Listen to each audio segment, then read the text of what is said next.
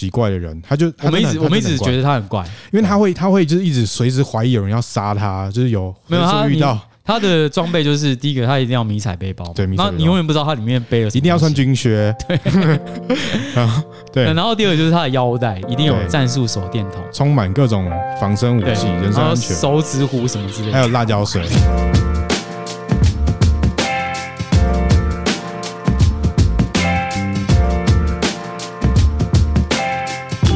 欢迎大家来到精英中心，我是阿华，我是浩洋。好，就是我之前呢有跟浩洋一起合拍一个影片，是关于夺刀的，就是就是关于让浩洋用 MMA 的技术去夺刀。那这个实验呢做成影片之后，在我们的脸书上有九百多个分享，然后在其他媒体上有四十多万的点阅率，我们觉得很开心。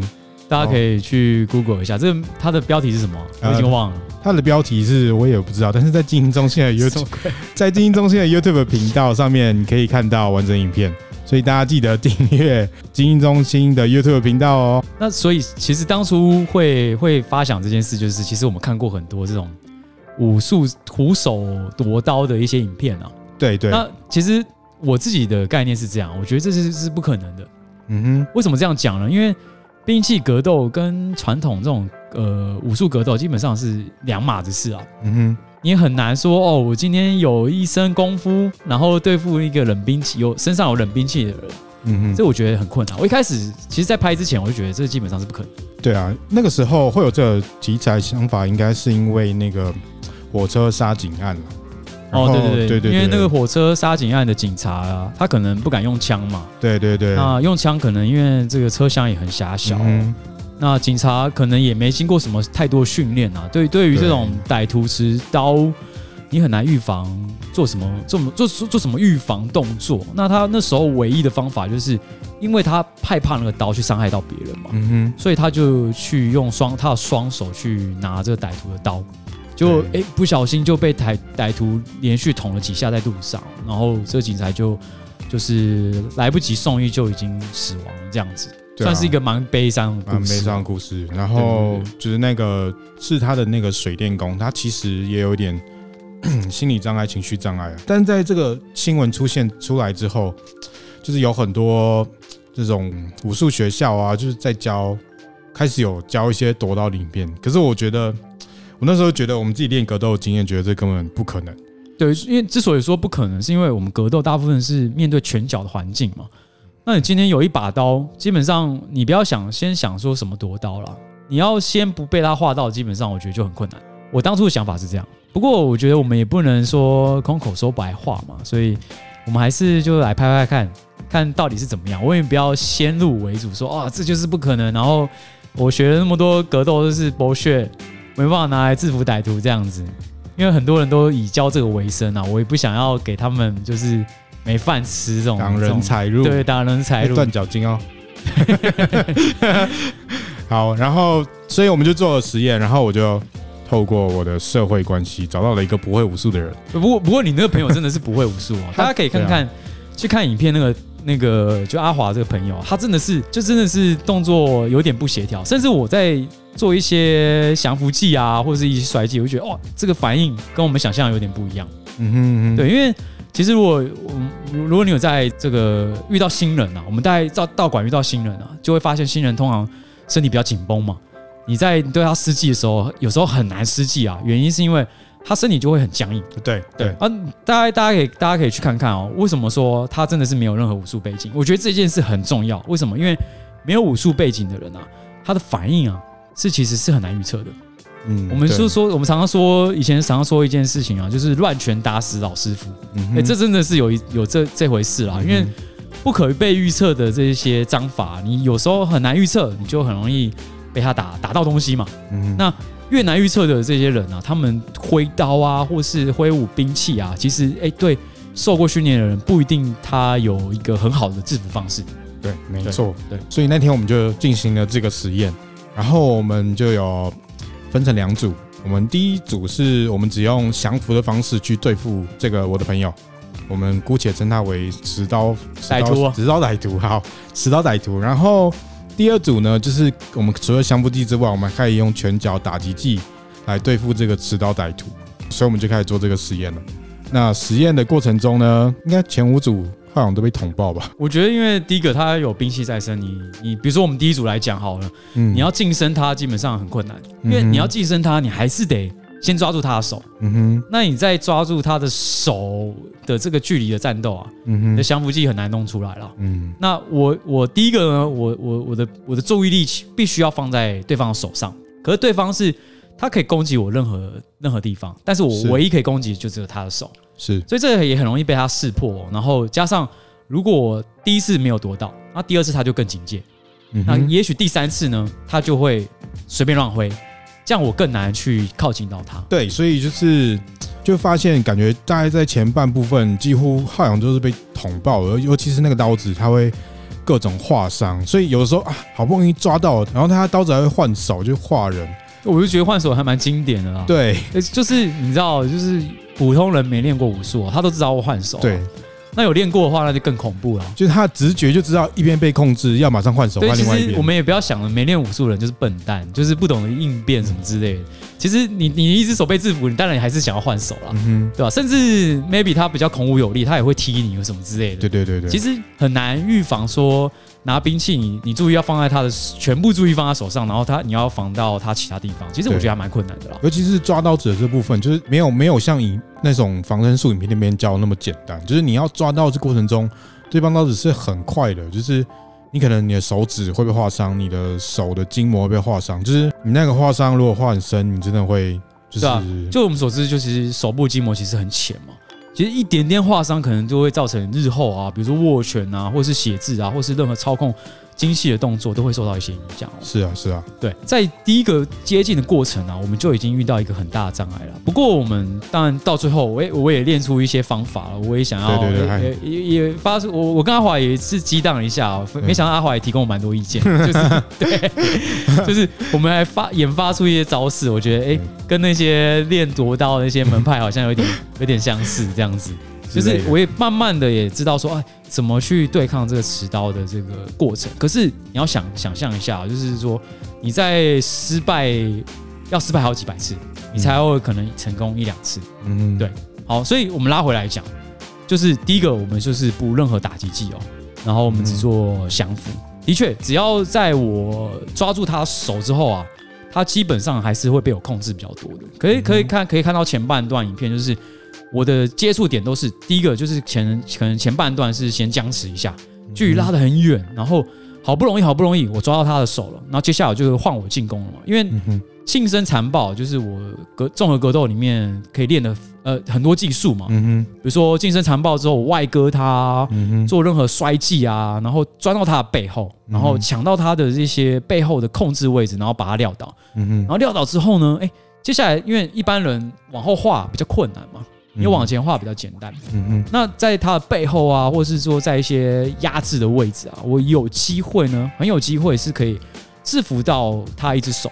可是，嗯，我觉得最难最难一件事情就是他还是会换手。什么意思？就是哎，今天我压制到他了，嗯哼，也许我是一个正面压制。什么叫正面压制？就是说，哦，也许他现在被我摔倒，然后他的背部朝向地板，他的正面面对我，那我像有点像柔道的那种摔法，把他摔在地板上呢。然后我的正面跟他的正面是是压在一起的，那我可以控制他的身体身体的上半身。可是可是现在问题来了，就是他还有两只手，那我可以控制他一只手没有问题，但他另外一只手还是很难被控制。那这时候他还是有机会，就是从我背部划我的身体。嗯哼。那大家要要注意一件事情，就是说虽然这时候他的距离很短，那但是他还是很有还那个刀锋还是立的嘛。他随便乱画，基本上呢，我表皮还是会受到蛮多伤害的啊。是是是，对，就是就是说，就还有一个是你抓到他背后，然后他拿刀子插你大腿。对对对对，大腿上是大动脉，就是对，可能会有。这就是有点无力的地方就在这边哦。就算我控制再怎么厉害啊，就算我压制他再怎么厉害，在综合格斗，你你呃，比如说在柔术好了，不要讲综合格斗，就是我压制这个对手，这对手的拳头对我来讲是没有没有任何杀伤力。为什么？因为他是。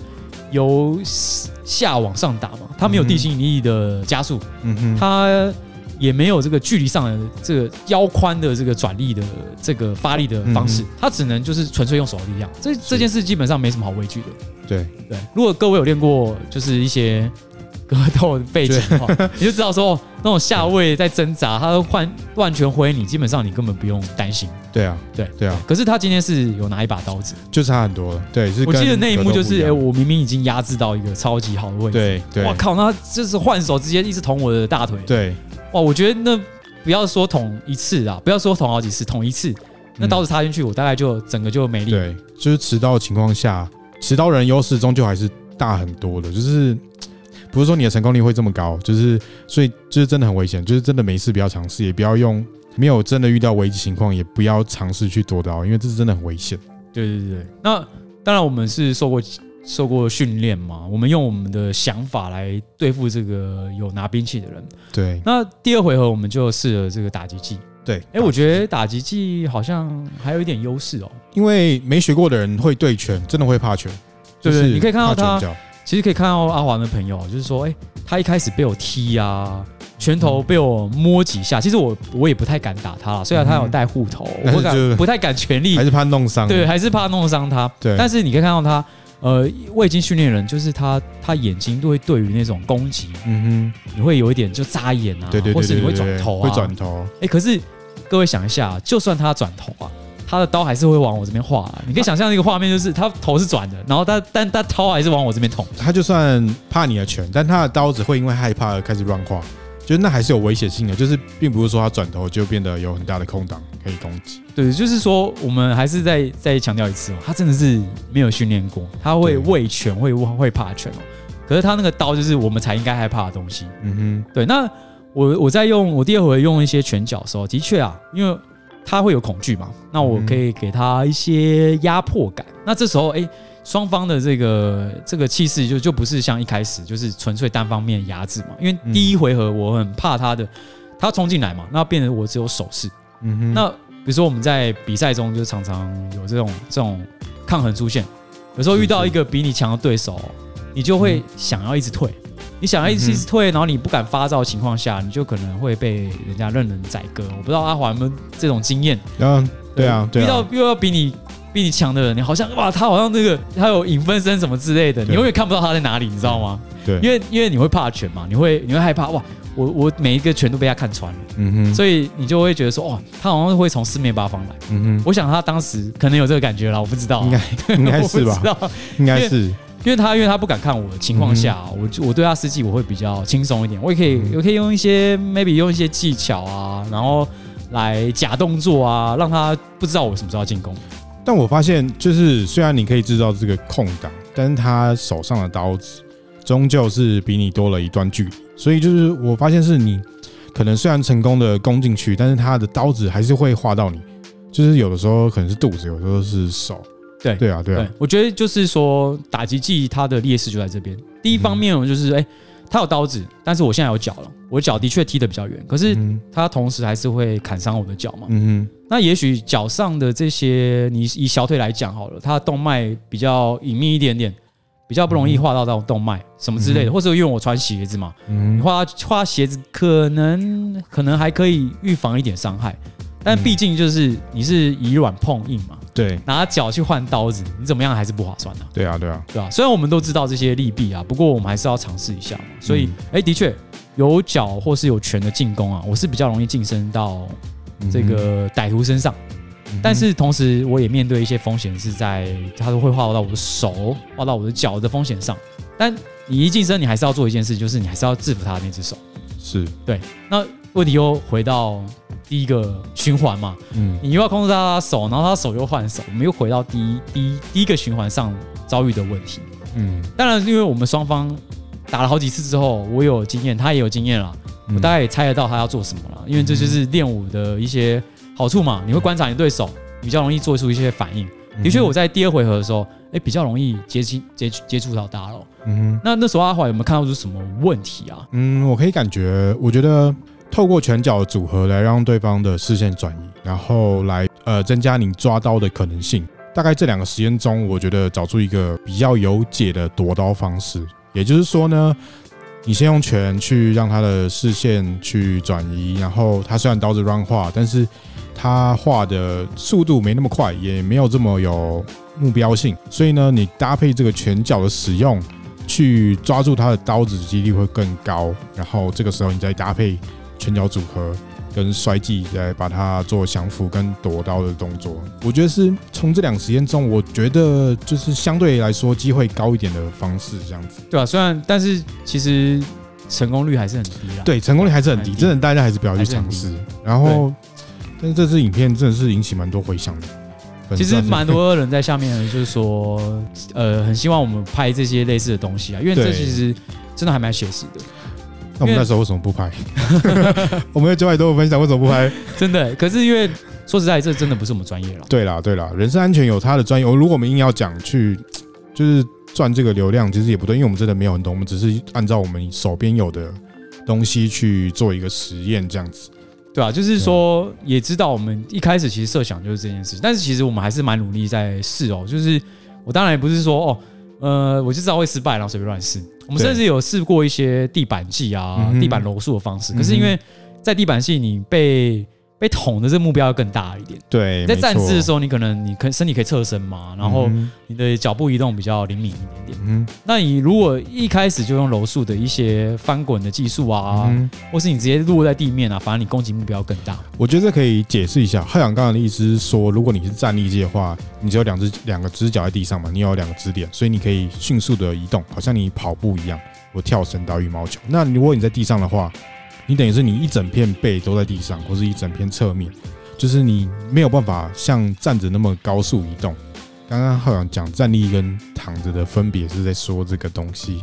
对，因为我们知道很多柔术的这些技巧，其实要在下位，也就是说在地板上才能撂倒对手嘛。是，因为柔术就要有点像是在地板的摔跤啦。嗯哼，可以摔呃在你上位的人嘛。嗯、那有时候哎。欸以徒手格斗来讲，还真的在地板上那个还真的蛮难应付的。大家有看过阿里跟那个日本选手叫 朱木，对对对，你要朱木，朱木从头到尾都躺在地板上哦，叫阿里，赶快进攻啊，你赶快进攻。对对对，真的有时候站立技选手遇到这种地板技选手，有时候还真的挺没辙的。对，嗯，那个时代，那个时代，那个时代，对，那个时代，对。但是其实也像我们看现在格斗啊，也蛮多这种。擅长地板技的选手啊，他一开始就给你坐在地板上，然后就招呼你过来嘛，就说来啊来啊，我我们在地板上打一架这样子。的确哦，这是我觉得我还蛮难应付这种这种选手的。嗯我不知道阿华有没有这种经验，就是他就是不跟你站起来打，他就是要在地板上打。我通常都是在地板上打。对，你就是那个人，对不 对？没有啦，就是没有没有，我但是就是我脚力，我比较喜欢用脚力这样，所以脚力跟拳，所以对啊，我也是比较会把对手拖到地板上的。这种方式，对，就是所以说，哎，柔术也也很难应付这种拿刀的对手，所以，哎，有趣的地方就在这边哦，因为我们我跟阿华其实都不是兵器专业的，然后我们第二集我们找一个我的朋友，他叫、嗯、叫戴利哦，然后我们就找到他，因为他刚好有练一些卡里，卡里就是那个菲律宾魔杖。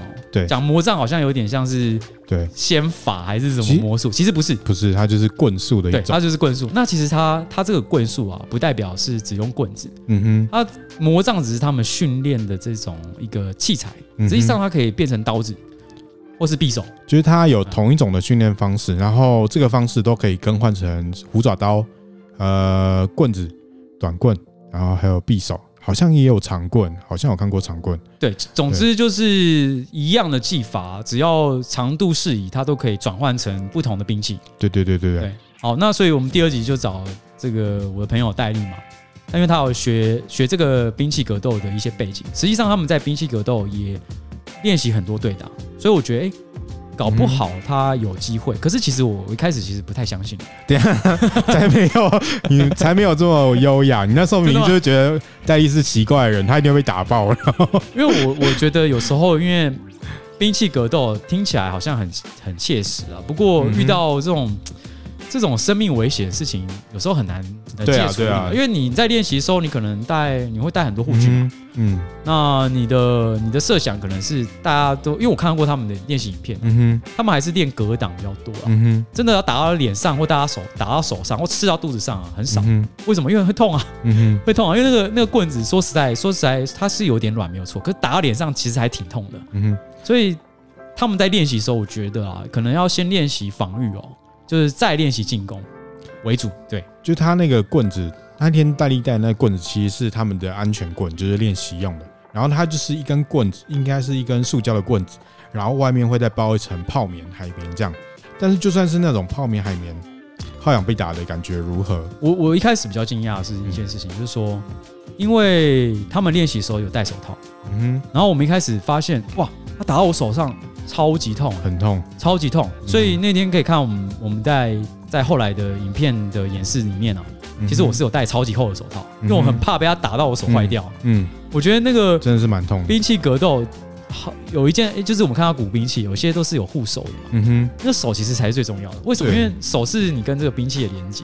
对，实际上最弱的那个点就是在你的手上。你这样让我想起《古惑仔》里面陈浩南都会用衣服把刀子绑在手上。我觉得 这件事很重要，尤其大家会觉得说，哦，那种拳击为什么戴那么厚的手套啊？为什么人家要戴手套？因为那个真的不是保护你的对手啊，是保护你自己啊。因为因为你你的手真的很容易受伤，嗯哼，手真的很容易受伤，对，而且手受伤了，你大概就大概就废了，你就不用玩了，对，你的手就大概就没有了，对啊，对，而且手骨又不是真的，呃，我觉得因为我没练过铁砂掌，我不知道了，嗯哼，我觉得它有它的道理，但是我觉得练成铁砂掌，你大概你这辈子也没办法做一些文书工作什么之类的。好像铁，嗯，好像我听说铁砂掌那种练法，就是它虽然会把你的那个就是拳锋啊，就是你的指骨，就是打拳那两个点会变得蛮硬这样子。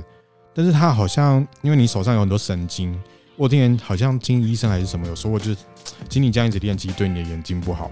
对，就是总之，因为身体的神经都相连的，嗯哼，那手部的神经其实跟脖子、颈颈颈椎其实它都有一些关系。对，那你把手的这个神经打坏掉，影响也我觉得也是蛮深远的。对，好，反正我们就开始做这个实验，然后就找戴丽来啊，然后戴丽就就是一个。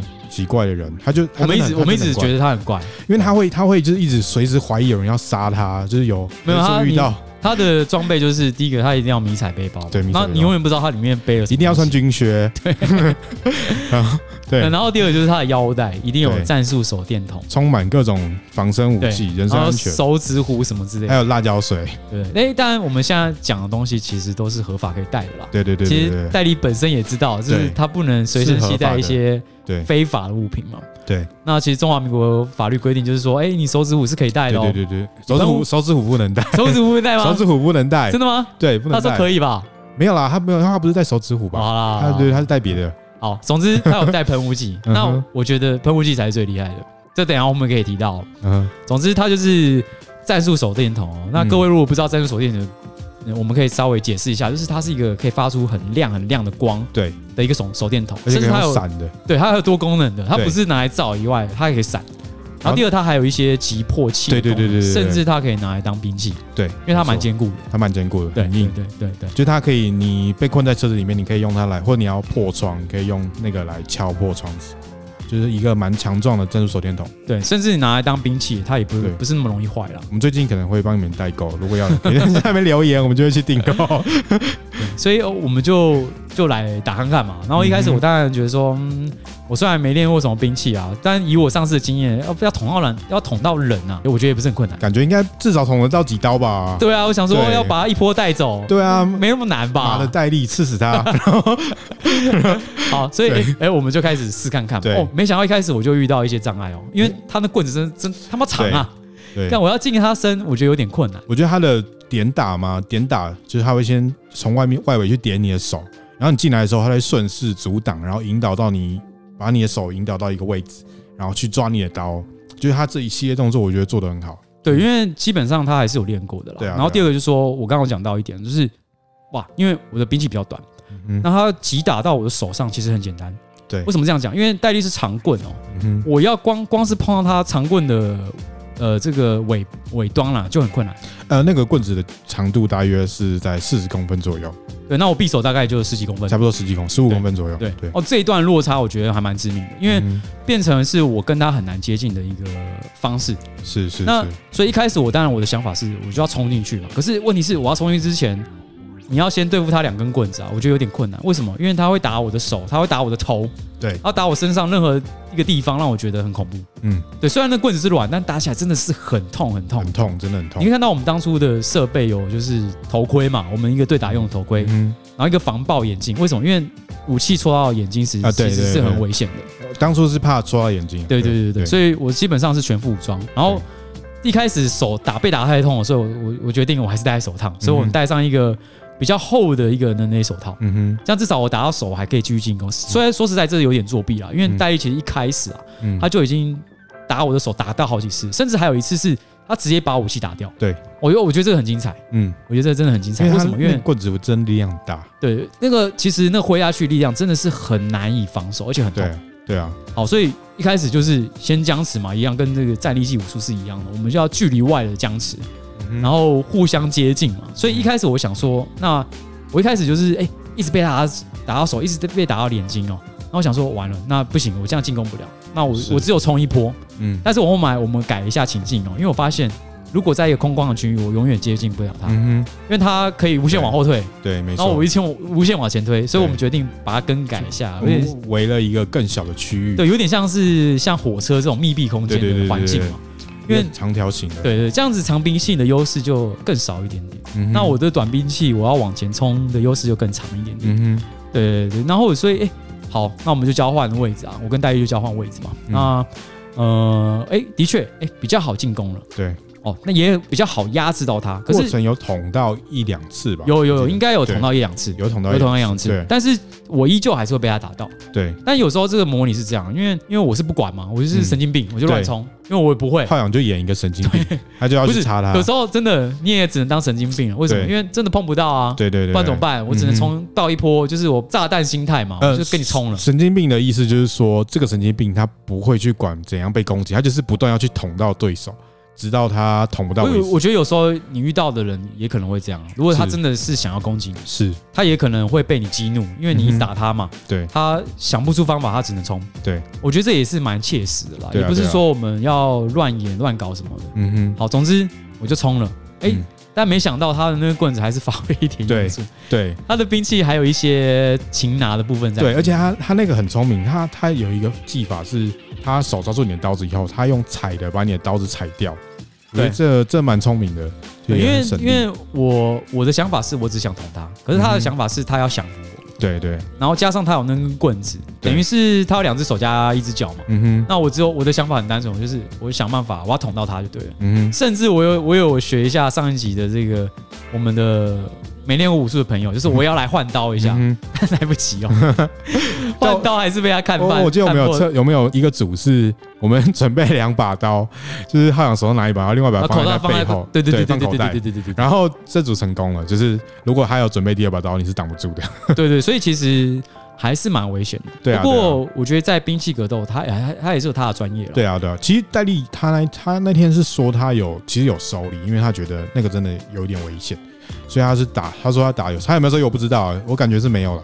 我不知道哎，因为我后来我觉得后来我戴得很厚，嗯，感觉还好啦，感觉还好。但是被他打好几次，还是会手会软掉。所以你看，如果是完全没带护具，然后他的棍子是真的棍子，而不是用。甚至他如果他如果是真的那种甩棍，那种细细的甩棍，甩棍那威力又更大。那听说听听戴毅讲说，那种甩棍是打到手会骨折。对对对，但是他其实他其实根本不用管我有没有要进攻，对对对，专专打我的手就好了，打到两只手都举不起来。对，这这是蛮有机会，这真的是蛮有机会的。但那个甩棍目前是管制品，就是你要有身形或者是你是警察，你才可以。不过不过我觉得这这也是对的，为什么？因为甩棍的杀伤力真的是很对，真的很危险。你被那个。阿迪亚八加九拿去打，真的哦，那真的。有时候那种骨折打下去，你也有可能也会穿到动脉啊，对啊，或者什么之类的。我觉得这体验一下才知道这是什么叫危险啊。对，就是不只是什么西瓜刀很危险，对对对，甩棍其实很危险。也会打到头破血流。对对对，你不要看杀破网里面在跟甄子丹跟吴京在那边打好，我觉得那种那种，那打到一下要超痛，打几百下都没打到对方，对，有点扯。那打到一下要超级痛，完全没办法，没有护具完全没有办法。所以这个菲律宾魔杖真的是大家可以练一下，真的非常实用。大家可以可以练。其实菲律宾魔杖我最早听到是在那个李小龙，李小龙他就是说哦，他觉得很好的兵器就是菲律宾魔杖，然后他在那个死亡游戏里面他也也有用这个菲律宾魔杖跟。那个他的一个学生这样在那边哦，他就所以他不只是双节棍，他还有菲律宾。好像他据他所说，他的双节棍，他的呃原型其实是从魔杖来的。哦，真的吗？对吗？对。然后呃呃，虽然大家会把它以为双节棍是中国兵器，可是其实中国好像传统来说，真的其实只有三节棍。嗯，然后李小龙有点参考了三节棍跟这个魔杖的这个原型，然后去修改出这个双节棍，这我知道的，对啊。所以这集这集拍完啊，我觉得我们平常太太太小看戴笠了。对，我一直他我一直觉得他神经病，我一直我干我之前他他装备真的很扯哎，对啊，不是他的眼他的太阳眼镜真的是专用专业用，为什么？因为他是防防爆眼镜哦，那不是耍帅用的。是不是有防弹？有带防弹吗？没有，应该没有到，没有防弹，但是有点像是那种呃。高级一点的那种呃摩托车的那种眼镜，嗯嗯、因为我们知道那摩托车的那个护罩啊，其实它是压不破的。对，它好像是它那个不会碎，对不对？对，它不会碎，它只会它只会它只会弹走弹走，而且它是可以重压，然后也不会碎掉。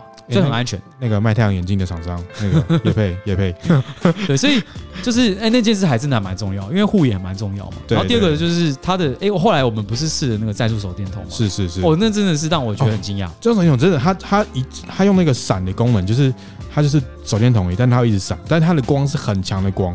它一闪，真的眼睛看不到。哦，那个是完全，你是完全连挣扎都没办法，然后就吃好几棍。对，因为你只能避开那个，因为眼睛其实蛮脆弱的嘛。对啊，那你要进攻，你不可能不看啊。对啊，对啊。所以我觉得应该每个警察都要配一个这个吧。我觉得对，应该感觉这种手电筒对啊，蛮。我觉得因为很实用，因为对啊，说实在，它不太受受到气候的影响。为什么这样讲？因为当天我们实际是开开蛮亮的，对，蛮亮的灯灯光，但是这种手电筒的那个那个流明数应该超级高，应该是超级高。超级高，高到就是基本上眼睛睁不开。对对，无法直视，你也没办法说哦，适应之后你可以眼睛打开，没办法，嗯哼，完全没办法。对，然后那个照下去，基本上你就只能，你就只能逃了。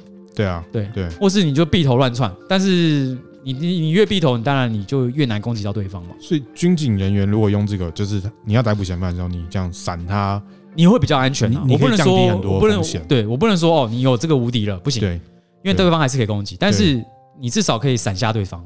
有点像那种闪光闪光弹，闪光弹之类，类似，类似，对对对对，哇，那个真的真的太猛了，那真的太猛了。哎，那个手电筒的厂商，重点是它的那个闪的频率是可以调整。对啊，对啊，所以那个真的是很刺激，真的真的的。那个他，我觉得他那一手电筒一拿出来，真的是宰制力满满。哦，真的真的完全就是这个这个兵力上的悬殊，然后器材上的悬殊。我后来还是有测试一下胡椒水，但是但但胡椒水有点是这样啊，因为它算是远距离的兵器啦。我们只是看它射多远。对，我们实际上我们没有体验一下被喷到什么。其实我们只是想浪费戴笠的胡椒水，因为我觉得它真的很屁。不过不过其实喷雾剂算是警方必备的。对，警方必备。但是我觉得可能要它有很多种方很多种种类嘛，然后听说有的胡椒水很会被那个风吹回来。那你要买要选购的话，要购那个购买那个不会被风吹回来的。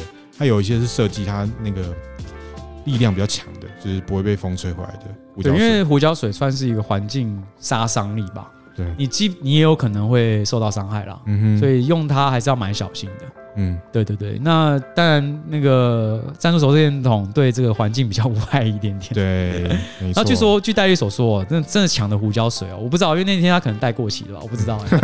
干中 baby 带过期了，一闻到基本上就受不了了。哦，因为它是浓缩的嘛，辣椒水，它其实是辣椒水。到底是什么样的人会去研究这些东西啊？他又不是军警。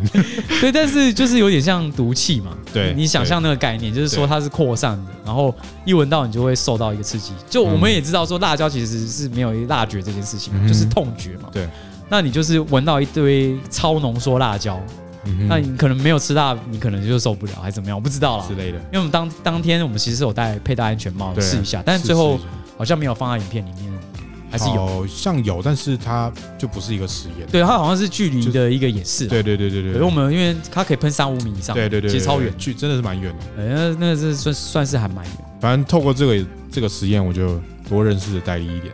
对，然后就发现，好吧，他可能他真的，他说，对，他说现在神经病那么多，他一定要有所准备。我们一直觉得他是有病啊，对，但事实上证明他其实他练这些东西还蛮有效的。对对，如果各位如果要防身，我觉得可以考虑看看。但他真的很奇怪，有兴趣可以看一下我们的。可以啊，对啊，所以大家可以如果要看这两个影片，可以上我们的精英中心的 YouTube 频道，然后。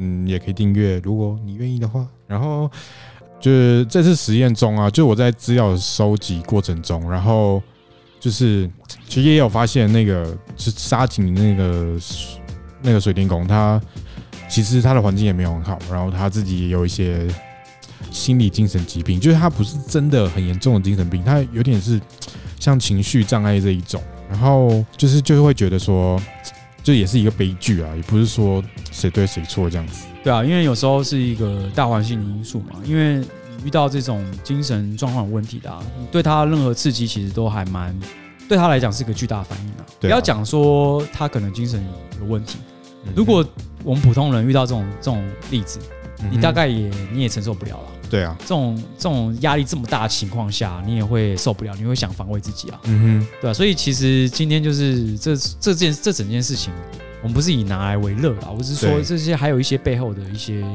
因素在里面。当然，我们也想要知道说，哎，怎么样才能让军警这些更安全、更安全一点？然后，也许在逮捕过程中，除了保护自己之外，也保护那个歹徒。我们想拍戴笠这部影片，也是想要知道说，呃，这件事有到底有多危险？对对。对啊，所以就是这样，就是好。所以呢，我们可以来关注一下最近最哎，你有看那个吗？张伟丽被 KO，我说实在蛮意外，因为才打一分多钟。对，我们两个都赌错，还好没赌。十赌九骗啊，大哥！怎么会这样？我也觉得有点意外啦。因为说实在，张伟丽被直接 KO 一分多钟，我觉得有点意外了。我我感觉，呃，我看他那个就是 Rose n a m a u s 他踢他。踢起脚的时候，张伟丽的反应其实是有点膝盖往后缩。我猜他应该是以为他要踢下乱踢，所以他往后缩，所以上面手就开了，然后脚脚 Rose 的脚当就往上走。然后那时候张伟丽已经发现，但是来不及了，就中，然后就倒在地上。我我也觉得张伟丽还有一点就是说，他们可能因为过去散打背景哦，嗯哼，对于这种高段踢啊，他们其实都蛮想接脚的，嗯哼。但是有时候在季季级比赛，你可能可以接脚，嗯，就是因为对方可能是用弹的，嗯弹腿嘛，他也会有一点收力，速度比较快的。嗯哼。可是像这在 UFC 或综合格斗里面，有时候我上段踢，我就是要干进去的。嗯。这种接脚其实还蛮伤的。然后第二方面就是张伟丽的手，他真的是放比较低啊。嗯哼。有时候有时候你很难跟这些，呃，这叫什么？这叫怎么讲？就他们已经是很高端的选手，你可能刚才讲说，哦，手拿起来，手要拿起来。有时候其实不是那个问题，是重重点是他没预料到。嗯哼。对。哎，我觉得我有观察他的手，其实他手嗯不算是低，不算低，但是很低，但是很开，对，就是刚好可以把脚应该说应该说他手其实已经有到下巴的高度，其实也不算低，不算低，但是我记得是蛮开的，就是他他手他没有很贴头，距离头比较远，应该说他们有他们习惯的方式，基本上你只要防你只要防得好，没有什么来不及的。是。我只是我只是觉得他这次判断太太太失误了，对。然后第二个就是他脖子不够硬。就是这样子，对，他脖子就是不够硬，对，没有办法，而且我也没预料过洛斯这个选手他的腿可以可以有这么重，因为他看起来很瘦，对他看起来很瘦，他看起来就不是那种以 KO 为主的那种那种那种踢级的选手，嗯，但是可能这个第一个他点很准，然后第二个张伟丽没预预防到，对，这真的没办法。那那个虽然我们的林书浩洋的分身，对林书豪说他觉得裁判介入太早，我觉得还好哎，为什么？因为其实。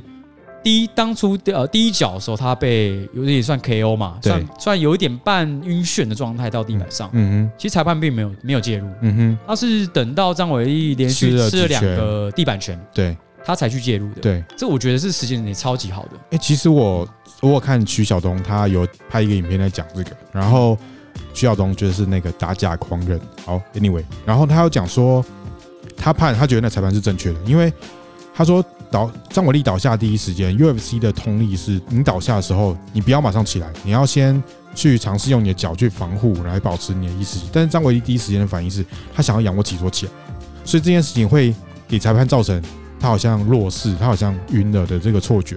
然后他第二个点是。徐晓东说，UFC 的判例里面，他底下有一个不成文的规定，就是当这个选手被 KO 的时候，如果用拳 KO 可以晚一点介入，但是如果是用脚 KO 要尽快介入，因为脚跟手的力量是不一样的，脚力量比较大，所以我我觉得他这个裁判判的应该是没有失误。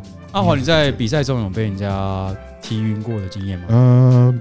没有，哦，我有，我有，我大概有一次还两次吧，被杨燕踢踢到啊。哦，对对，哎，就我可可以分享一下这种 KO 的经验哦。第一本基本上第一时间是断电的了，嗯哼，基本上你我我我前一秒我还记得我是他对方脚过来，嗯哼，我下一秒根本就没有印象了，我直接在地板上醒来，然后看着他冲过来这样子，嗯哼，我可以知道说张伟丽可能觉得说自己还可以撑下去，但是我觉得那有时候那个意识状态啊，嗯，你是根本是断电的啊，你根本不知道，是对。然后也许你在赛后会回想说，哦，好像你可以再回来，但其实我觉得你是回不来的。对，为什么？因为第一时间你已经断电了，我们都看到他其实基本上他就是他就已经就就已经往后倒了，嗯哼，就是他已经有那个断电的那个过程了，嗯哼，因为他完全身体是降，就是怎么讲软掉的嘛，嗯哼，所以他一定有经历那种那种断片的一个状态。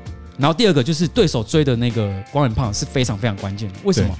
你觉得你撑得住吗？我觉得你撑不住。为什么？因为那个是累积伤害。嗯哼。你第一次断电，然后关人胖他可能打到两三次，你会再断片一次。嗯哼。那接下来就是你会无限的断片下去。然后裁判不救你，对，是他的失责。对，你脑部会出，将来会有病变。对，而且而且我们可以看到很多这种例子哦，就是呃那个选手一直打，然后地板上被 KO 的选手。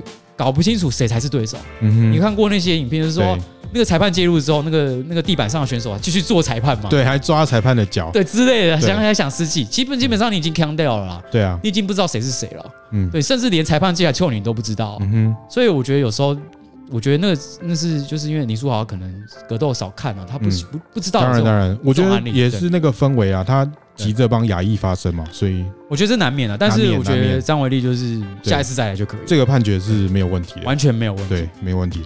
好，然后接下来要讲就是那个柔道有一个柔道小孩子被摔到脑死的这个新闻。之前有讲过那个柔道霸凌的东西，但是因为最近真的越演越烈，然后我们觉得就要讲一下，就是其实呃小孩子是不是这么适合练柔道，其实是有很多文献的。大家如果知道王伟仁，就是 Warren Wang。就是他是台湾 B 世界的老板，然后他有一个朋友叫李保罗，他也是一个专注在儿童急诊的医生这样子。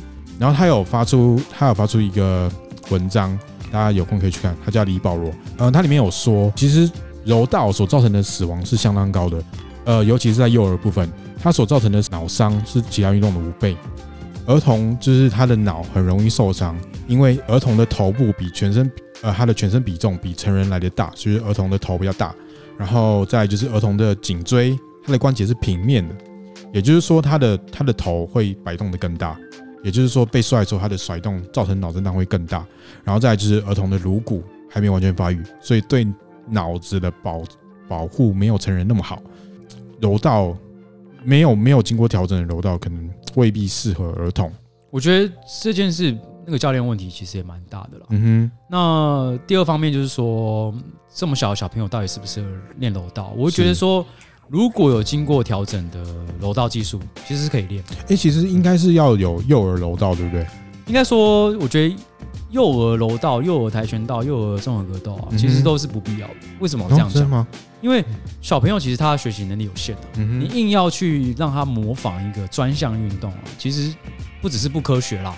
也太难了，嗯哼，就说其实我们对于小朋友应该更多的这种身体肢肢段的开发，嗯哼，然后第二个就是说这些教练其实应该要有专专专门的教练啊。为什么这样讲？我不知道阿华有没有带过这种小朋友？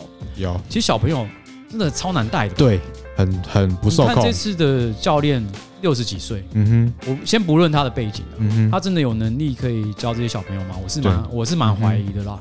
更不要讲说他要教小朋友柔道这件事情。那当然，他今天表表现出来的行为是，他根本就没有能力啊。嗯，因为小朋友基本上是要循循引导的嘛。对啊。然后你要在很安全、很安全的环境下，你也许可以教他怎么摔。嗯哼。那其实我觉得他们练练那种。套路啊，练练那种一些技法就可以了。真的到互摔有点太夸张了。我的我的认为是这样子。嗯哼。所以我觉得小朋友更适合一些体能的开发，而且要在一个很安全的环境下，就是软垫要很多啊，然后要很多安全的防护下去做一些呃翻滚体操类的，也许可以。嗯哼。但是这么早就练专项，其实我觉得一方面专项的教练其实并没有能力做这件事情啊。你可以看到很多专项教练，他们也都是。选手出身是，那他们并没有真的很严谨的知道说，哎，幼儿要怎么训练？嗯，他也不知道说，哦，幼儿的这个结构跟成人其实是不一样的。对，他们只是想要把自己学到的一些动作来教这些小朋友。相对来说，那种体操类是不是对于小朋友的幼儿体操就比较有更多的文献之类？我觉得就是，他如果冠上某一种幼儿潜能开发，也许好一点。为什么？因为他可能有做一些研究啦，那他们经验上可能也会比较知道说怎么去引导他会比较好，嗯哼。但是我觉得体操类这种东西比较像是呃身体能力的开发，他可能不是练那种奥运的体操啦。我的意思不是那种，嗯哼，而是让小朋友去学习怎么控制他的身体。这样听起来不就很像脚力？脚力不是也都会做很多像体操的东西？对，但是如果你要让他去做脚力互摔，他还是要有一点基础的能力啦。了解，哎，就是不能太早。我觉得我自己的想法是这样啊，不能太早让他进入这个专项环境，先让他做一些身体开发的一些学习比较重要。然后第二个就是说，我还是觉得说，家长在在在去给小朋友做一些体能开发的时候，一定要慎选教练。嗯哼，对，因为我觉得大部分真的大部分，即便是我本人，我在教学，我也我也很很常避开小朋友的教法，因为我知道。